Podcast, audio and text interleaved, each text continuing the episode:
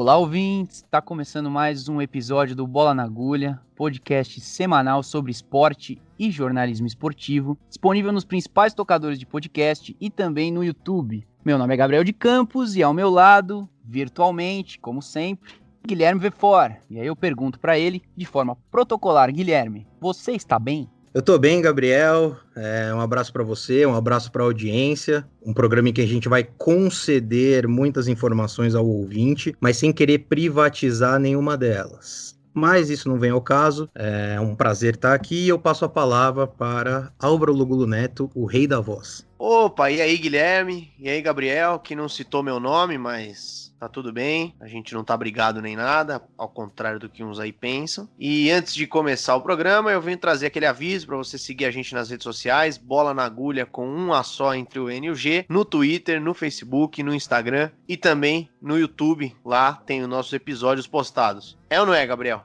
É isso. E se você quiser, além de seguir a gente nas redes sociais, também dar uma ajudinha financeira, agora você pode através do nosso financiamento coletivo lá no PicPay. Primeira coisa que você tem que fazer é baixar esse aplicativo no seu smartphone, no seu gadget. Aí você vai lá na lupinha, no pesquisar, procura pelo Bola na Agulha, como o Álvaro falou bem aí, com um a só entre o N e o G, da mesma forma que é nas redes sociais. Entra lá, a gente tem cinco planos, você vê qual plano que você pode se adequar melhor de acordo com a sua realidade financeira e a realidade financeira de um final de ano. E aí você ajuda, tem planos a partir de cinco reais, todo o dinheiro é revertido somente para a produção do Bola na Agulha, somente para o nosso podcast. E aí, se você quiser ter essa ação é, bonita antes do final de 2020, a gente agradece. Se você não quiser, pode só seguir a gente nas redes sociais. Se você também não quiser fazer isso, talvez comentar com os amigos da existência do programa. E se nem isso você quer fazer, aí eu acho que você está no ambiente errado.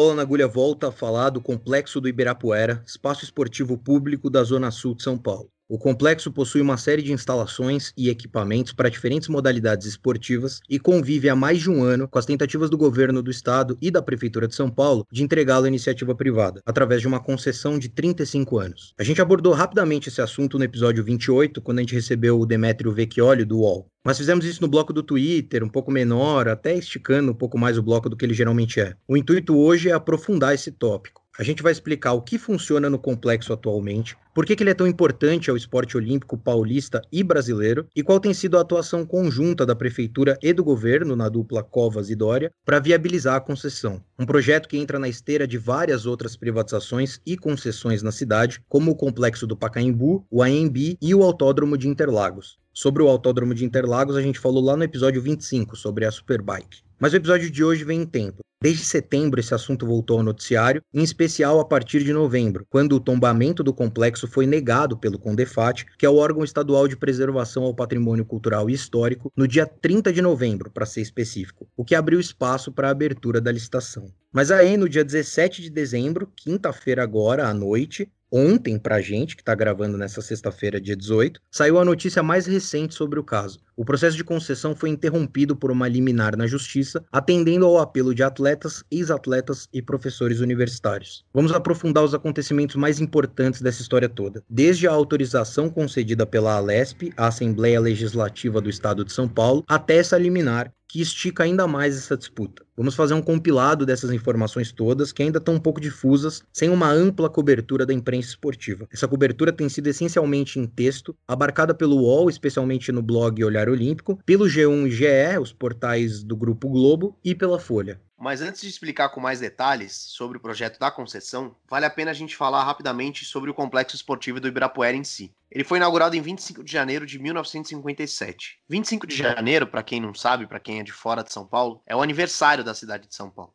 O complexo tem, portanto, 63 anos e mês que vem faz 64. No total, são mais de 90 mil metros quadrados. Esse espaço todo comporta o ginásio Geraldo José de Almeida, conhecido apenas como Ginásio do Ibirapuera, o estádio Ícaro de Melo Castro, também chamado de Estádio Olímpico do Ibirapuera, o conjunto aquático Caio Pompeu de Toledo, o ginásio poliesportivo Mauro Pinheiro e o Palácio do Judô. Além dessas construções maiores, o complexo ainda conta com alojamento para mais de 300 pessoas, que é utilizado pelos atletas do Projeto Futuro, por exemplo. A gente vai falar mais sobre isso daqui a pouco. Além de três auditórios, três salas de condicionamento físico, sala de arco e flecha, um parque para recreação, duas quadras poliesportivas, cinco quadras de tênis, além de estacionamento para mais de 500 veículos. Esse terreno todo pertence à Prefeitura de São Paulo desde 1943. Naquele ano, um decreto-lei transferiu a propriedade até então do Estado para o município, estabelecendo que a área, abre aspas, foi expressamente reservada para instalação e manutenção esportiva. Só que, mesmo o terreno sendo da prefeitura, é o governo de São Paulo quem administra atualmente. É meio confuso, mas é assim que acontece. E é esse governo, na figura do governador João Dória, atualmente, que deseja conceder o complexo à iniciativa privada, com a justificativa de que a exploração da área pelo Estado não necessita de autorização municipal. Bom, e como que funcionaria essa concessão exatamente? A concessão do Complexo Esportivo do Ibirapuera para a iniciativa privada foi aprovada na Assembleia Legislativa de São Paulo, a Alesp, em 27 de junho do ano passado, através da Lei Estadual 17.099. No último mês de setembro, o governo do estado de São Paulo deu continuidade às movimentações nesse sentido foi realizada uma audiência pública virtual para apresentar e discutir o projeto de concessão. No início de dezembro, esse projeto, com o modelo referencial, chegou ao conhecimento geral do público. A ideia é de que toda a área do terreno, que ultrapassa os 90 mil metros quadrados, seja concedida. Quem vencer o processo de licitação, ou seja, o concessionário, vai ter como obrigação construir uma instalação esportiva. E aí o governo de São Paulo sugere uma arena multiuso com capacidade para 20 mil pessoas. Isso porque essa é uma carência identificada pela gestão Dória na cidade de São Paulo, a ausência de uma estrutura moderna com capacidade acima de 8 mil pessoas. Só que essa nova arena não precisa ser construída no lugar do atual ginásio do Ibirapuera necessariamente. De acordo com o projeto apresentado pelo Estado, ela seria erguida onde hoje fica o estádio Ícaro de Melo Castro, que serve tanto para futebol, rugby ou atletismo. E o ginásio do Ibirapuera se converteria em um shopping center. É isso mesmo. Isso porque, de acordo com o projeto, seria mais barato adaptar o uso da estrutura já existente em shopping do que demolir o ginásio e construir uma arena do zero no lugar. Só que tudo isso, novamente, se trata apenas apenas de uma sugestão do Estado que pode ou não ser seguida pelo concessionário. E mesmo com a construção dessa arena, ainda fica a necessidade de mais estruturas para o uso esportivo, que é o que está assegurado no decreto-lei lá de 1943. Para garantir isso, o estudo referencial do governo aponta para a construção de quatro quadras poliesportivas e uma pista de skate street. Essas duas construções, né, as quatro quadras e a pista de skate, somariam menos de 2 mil metros quadrados dos mais de 90 mil que o complexo do Ibirapuera tem. E isso, segundo o estudo, já seria suficiente para a manutenção do caráter esportivo do espaço, apesar de que hoje ele é todo utilizado para esporte e ficaria só com 2 mil metros quadrados, além da arena multiuso e o restante disso tudo disponível para o concessionário obter receita do jeito que ele bem entender. Tanto que esse mesmo estudo referencial ainda sugere três edifícios, onde hoje ficam o alojamento e o centro aquático, com direito a hotel, escritórios e até um open mall, que é um shopping a céu aberto. Mas tudo isso fica a cargo de quem ganhar a concessão, obviamente. Pode ou não seguir esse projeto. O importante de toda essa questão é que, caso essas obras ocorram, haverá uma necessidade de realocar pessoas. E aí é o caso dos atletas do Projeto Futuro, como a gente mencionou, que é um programa do governo do estado que já revelou muitos talentos do judô e do atletismo brasileiro, utilizando justamente o espaço do Birapuera para os treinos. Com relação a isso, o estado promete levar parte desses atletas para o complexo esportivo Babi Barione, no bairro da Água Branca, zona oeste de São Paulo. Só que tem um problema, por lá tem uma reforma em andamento que já dura quase sete anos e ainda não foi concluída. Isso, e como a gente citou no começo, o que interrompia o processo de licitação de ser aberto, além da pandemia que atrasou tudo, era o tombamento do complexo do Ibirapuera. Esse desejo de conceder o complexo do Ibirapuera, que existe desde a gestão anterior do Geraldo Alckmin, mas que ganhou força de fato com o Dória no ano passado, vem esbarrando nessa questão a decisão por tombar ou não o espaço pelo CONDEFAT, que é o órgão estadual de preservação do patrimônio histórico. Só para deixar claro e não passar batido, a partir do momento que um monumento, uma construção ou um espaço é tombado, fica proibida a intervenção de qualquer obra que descaracterize esse espaço, que altere a sua arquitetura. Mas no último dia 30 de novembro, o Condefat rejeitou o pedido de estudo para um possível tombamento do complexo do Ibirapuera. O pedido foi protocolado por um morador da região lá em 2017, mas só no início de 2019 é que foi encaminhado para a Unidade de Preservação do Patrimônio Histórico. Os argumentos para tombar o complexo foram vários, começando pela obra arquitetônica em si, projetada pelo atleta olímpico Ícaro de Castro Melo, e que hoje dá nome ao estádio de atletismo. Outro ponto citado foi que o ginásio do Ibirapuera tem servido de influência para outros projetos em capitais como Teresina, Recife e Brasília, além de que os três principais edifícios, o ginásio, o estádio e o parque aquático, são os principais exemplos de aplicação do programa esportivo do Estado, fazendo parte da história da engenharia e da arquitetura esportiva do país. Mas esses argumentos não foram suficientes para o Condefat, que abriu caminho para que o governo de João Dória seguisse seu plano de concessão. A expectativa do governador Dória e do Bruno Covas, prefeito de São Paulo reeleito na última eleição, era abrir de vez a licitação ainda em dezembro de 2020. Só que agora, com a notícia de hoje sobre a suspensão da concessão, que a gente já vai falar um pouco mais adiante, essa questão fica totalmente em aberto. E nessa história do tombamento também tem um ponto interessante, que é o fato do governador João Dória ter alterado a composição do Condefat ainda em 2019. Antes, o conselho era formado por 30 pessoas, sendo 14 representantes de universidades, e o João Dória mudou para 24 membros do conselho, sendo apenas 5 representantes das universidades. Ou seja, maior número de representantes do próprio governo nesse momento. 13 representantes do governo dentre os 24. Isso foi fator determinante para travar o pedido de tombamento. É só a gente ver que os cinco representantes das universidades, Unifesp, USP, Unesp, Unicamp e do Museu de Arqueologia e Etnologia da USP, votaram a favor do tombamento. E não só isso, esse grupo também apresentou uma carta assinada por várias associações de arquiteto, outra carta de ex-presidentes do Condefat, além de um abaixo assinado com 5 mil assinaturas e uma manifestação de atletas e ex-atletas que tem feito campanha pelo tombamento na internet. Tudo para tentar validar o pedido. Só que mesmo com esse apelo, o estudo para o tombamento foi rejeitado. Os 13 representantes do governo votaram contra algo que certamente tem a ver com a mudança no conselho promovida pelo Dória e que favoreceu diretamente os interesses do governo. E além dessa história do tombamento, tem também um outro fator que favorece nesse momento a concessão, ou como disse o Demetrio Vecchioli do, do Olhar Olímpico, serve como incentivo para os interessados em arrematar o complexo esportivo do Ibirapuera. Não haverá cobrança de IPTU sobre o terreno. Sim, Exatamente. Como se trata de um, de um terreno que pertence ao município, o complexo do Ibirapuera não, não é passível de cobrança de imposto, do IPTU no caso, mesmo estando atualmente sob a administração do Estado e futuramente da iniciativa privada. A Time for Fun, que é uma gigante do ramo do entretenimento no Brasil e uma das principais postulantes à concessão do Ibirapuera, chegou a fazer perguntas sobre esse tema durante a audiência pública lá em setembro. O governo do estado consultou a Procuradoria-Geral do município sobre a questão e obteve a resposta que desejava. O complexo do Ibirapuera ele fica em uma região nobre de São Paulo, com altos valores de metro quadrado. Só para vocês terem uma ideia, o valor comercial do terreno em que fica o complexo, segundo a matéria do Olhar Olímpico, é de 1,5 bilhão de reais, ou seja, 1 bilhão e meio de reais. Com a possível construção de um complexo comercial, incluindo um shopping e um open mall, o valor venal do imóvel, que é justamente a base para calcular o IPTU, deve ser maior que isso. Uma vez que os shoppings eles figuram nas listas de maiores IPTUs de São Paulo já faz um tempo. Só para vocês terem uma ideia, em 2010, um levantamento da Veja São Paulo mostrou que dos 20 maiores IPTUs da cidade, 10 eram de shoppings, sendo que 6 desses 10 estavam entre os 10 maiores IPTUs da cidade. De lá para cá teve um monte de shopping novo abrindo em áreas nobres, inclusive próximas ali do complexo do Ibirapuera. É, esse número deve ter até mudado.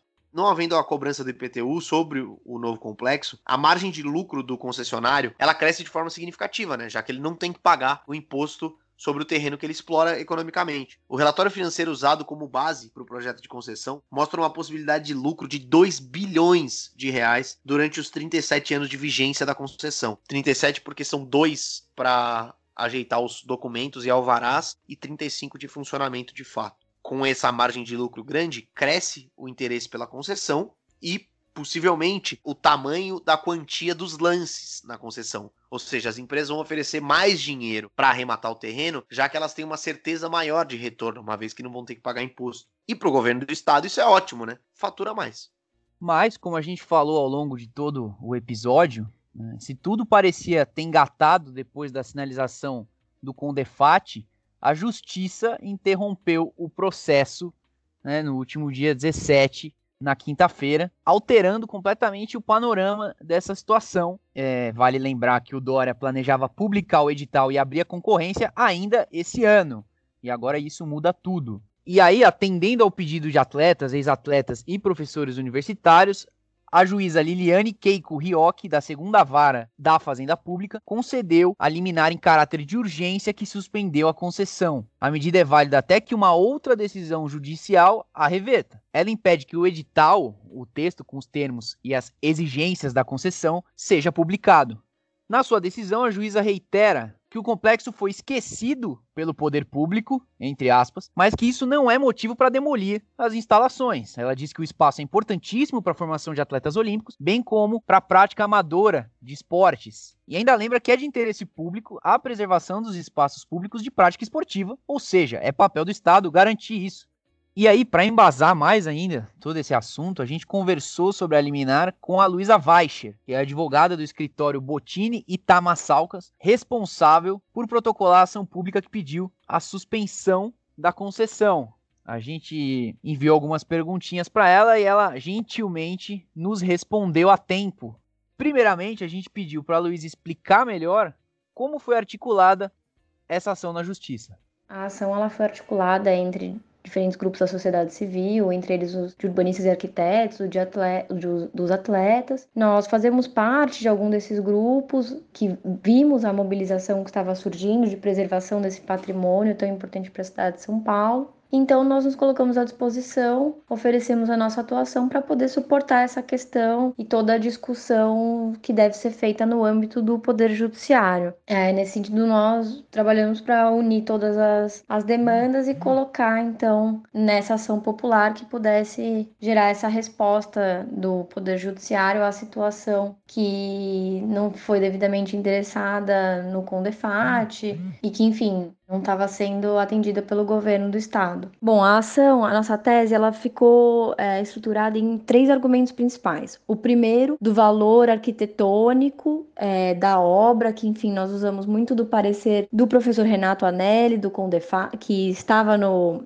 no Condefat, que pediu vistas na primeira reunião, ele fez um parecer bastante completo. Então, nós usamos muito desse parecer para montar a nossa tese da em relação a essa parte de por que o conjunto merecia preservação. Depois nós passamos também a uma análise da importância do esporte e da cultura do esporte enquanto um patrimônio imaterial e esse simbolismo e essa importância de ter é, aparatos esportivos, né, aparelhos esportivos. Inclusive depois juntamos um anexo com vários lugares, várias é, grandes cidades no mundo que reaproveitaram aparelhos antigos. A própria Olimpíada de Tóquio reaproveitou vários aparatos esportivos justamente para ir contra a alegação do Condefat de que é uma estrutura obsoleta, que já não serve para novas provas esportivas, esse tipo de situação. E por fim, a nossa terceira pilar assim de estrutura da tese foi em relação ao, ao descumprimento do procedimento do PIO e ao edital de concessão, porque a verdade é que ainda que depois é, seja feita a concessão, siga adiante, da forma como está o cronograma do governo do estado hoje, apresentar um edital sem ter concluído o PIO e nem sequer sem ter apreciado no Compresp o pedido de tombamento é um atropelo que deixa o ente privado que eventualmente queira ser o concessionário numa situação de profunda insegurança jurídica e isso depois leva à discussão dos contratos no Poder Judiciário por anos. Isso também é um prejuízo para a cidade, né? E em relação aos pedidos especificamente, nós pedimos primeiro essa liminar, porque o governo do estado estava com essa com esse cronograma de soltar o edital ainda em dezembro. Então, a liminar para suspender isso enquanto está sendo analisado o pedido de tombamento no Compresp. E também é, solicitamos que seja determinada a efetiva proteção do bem para suprir essa negativa do órgão estadual com toda a situação que aconteceu e para que se proceda a um estudo efetivo, né? Porque o próprio parecer da área técnica do Condefat tinha sido favorável à abertura do pedido de tombamento. Então nós pedimos o procedimento de um estudo efetivo na linha do que o setor técnico do Condefat indicou, para que então seja realmente avaliado a sério a situação e que não seja deixado de lado essa importância só para que seja favorecido interesses políticos na efetivação da concessão e do que será construído no local. Por fim, a gente ainda pede que sejam apurados os danos ao erário que esse processo todo está causando e que sejam recompostos ao final pelos agentes públicos que serão condenados nessa ação. Bom, depois de entender um pouco melhor o que essa liminar significa, a gente pediu para a Luísa falar um pouco sobre quais serão os próximos passos uma vez que essa liminar foi concedida pela juíza.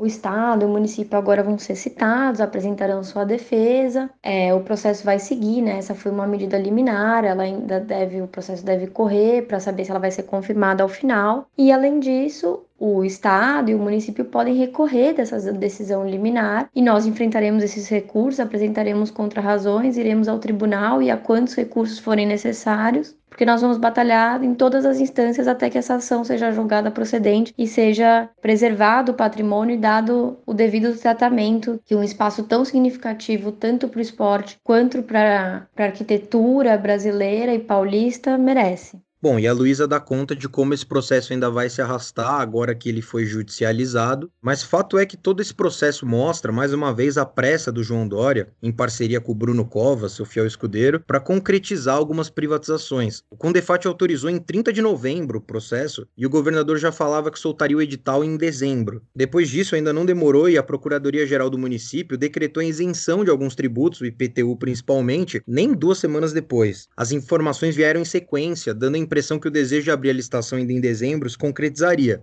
Mas essas informações em sequência não pararam de aparecer. E aí, nas vésperas da gente gravar esse episódio, no dia 17, surgiu essa questão da liminar que volta a deixar a questão totalmente em aberto. E aí é nosso papel agora ficar de olho nessa questão para ver como evolui essa decisão na justiça, essa liminar e qual vai ser o próximo passo do Dória para tentar rebater essa ação e dar continuidade para esse processo que já vem se arrastando desde o ano passado e que promete se estender ainda por todo 2021.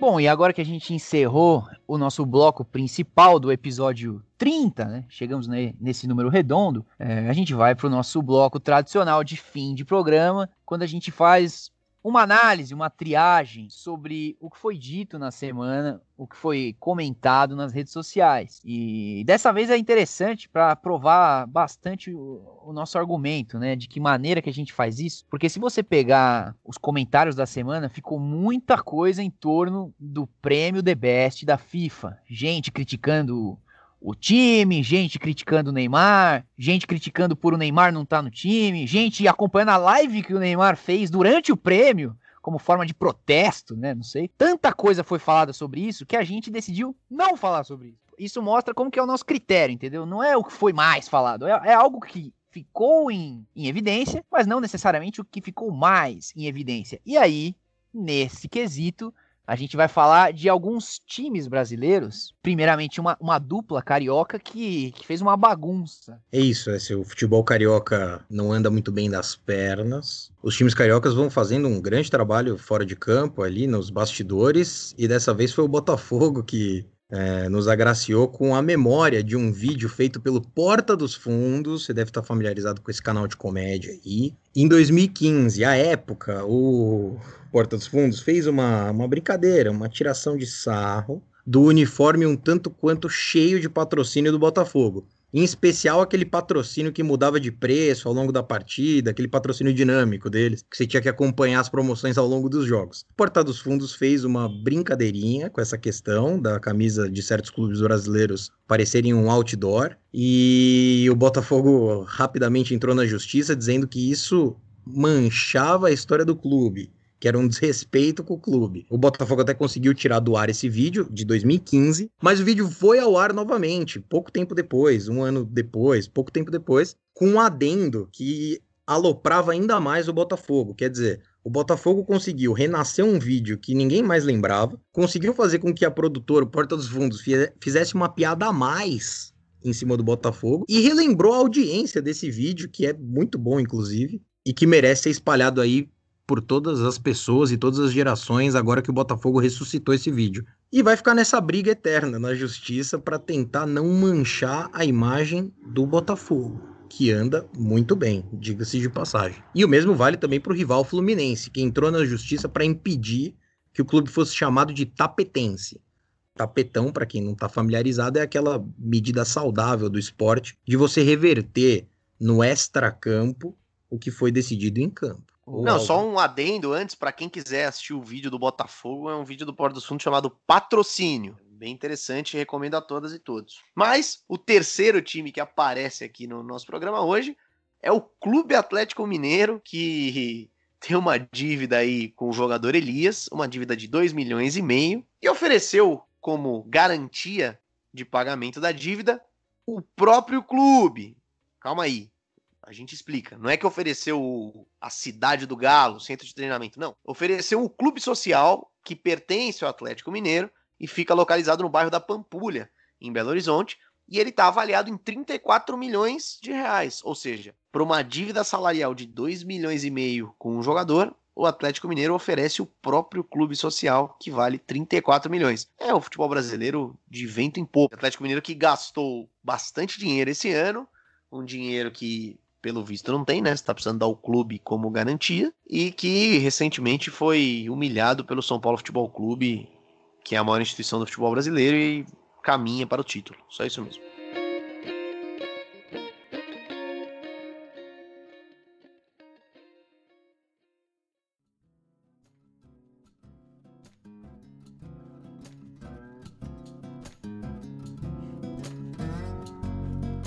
Mas o programa de hoje não é para ficar falando de Atlético Mineiro. É, e é bom que a gente já encerra o programa por aqui, agradecendo a audiência que humildemente nos acompanhou ao longo dessa jornada, que foi o episódio 30 do Bola na Agulha, e que vem acompanhando o programa ao longo dessas três dezenas fechadas de programa. E sem demora, eu não tenho por que falar mais nada, eu agradeço ao Álvaro por abrilhantar o programa e passo a palavra para o Guilherme Vefor, para que ele possa se despedir da audiência e dos colegas dele. Ah, é um prazer receber a palavra de você e é um prazer me despedir da audiência e dos meus colegas Gabriel de Campos, Álvaro Logulo Neto, o Rei da Voz. É, deixo aí o meu tchau, tchau, o meu bom fim de semana. E é isso, né? Muita luz na vida de todo mundo. Forte abraço. É, forte abraço, é isso. Primeiro, só vou deixar um abraço pro Nelson Niero Neto, nosso grande amigo, grande colega, que fazia parte, na verdade ainda faz, né?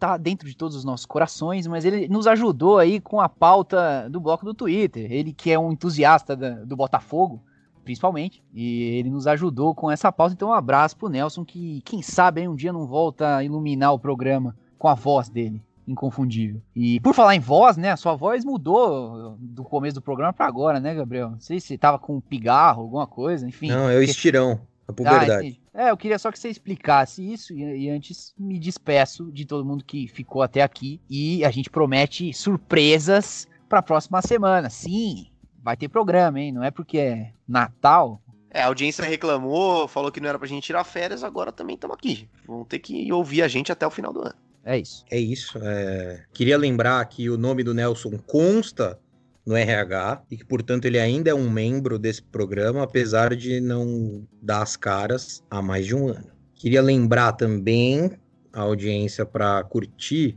o Bola na Agulha nas redes sociais e, se for do seu agrado, ir até a nossa campanha de financiamento coletivo no PicPay. Como eu bem falei no começo do programa, acessar o perfil do Bola na Agulha, lá tem os perfis, lá tem os valores indicados da contribuição mensal que você pode fazer, se você tiver condição, se você tiver vontade. E aí todo o dinheiro que a gente arrecadar lá no PicPay é revertido para o próprio podcast. O Bola na Agulha vai ficando por aqui e até a semana que vem, que aparentemente é Natal. Forte abraço.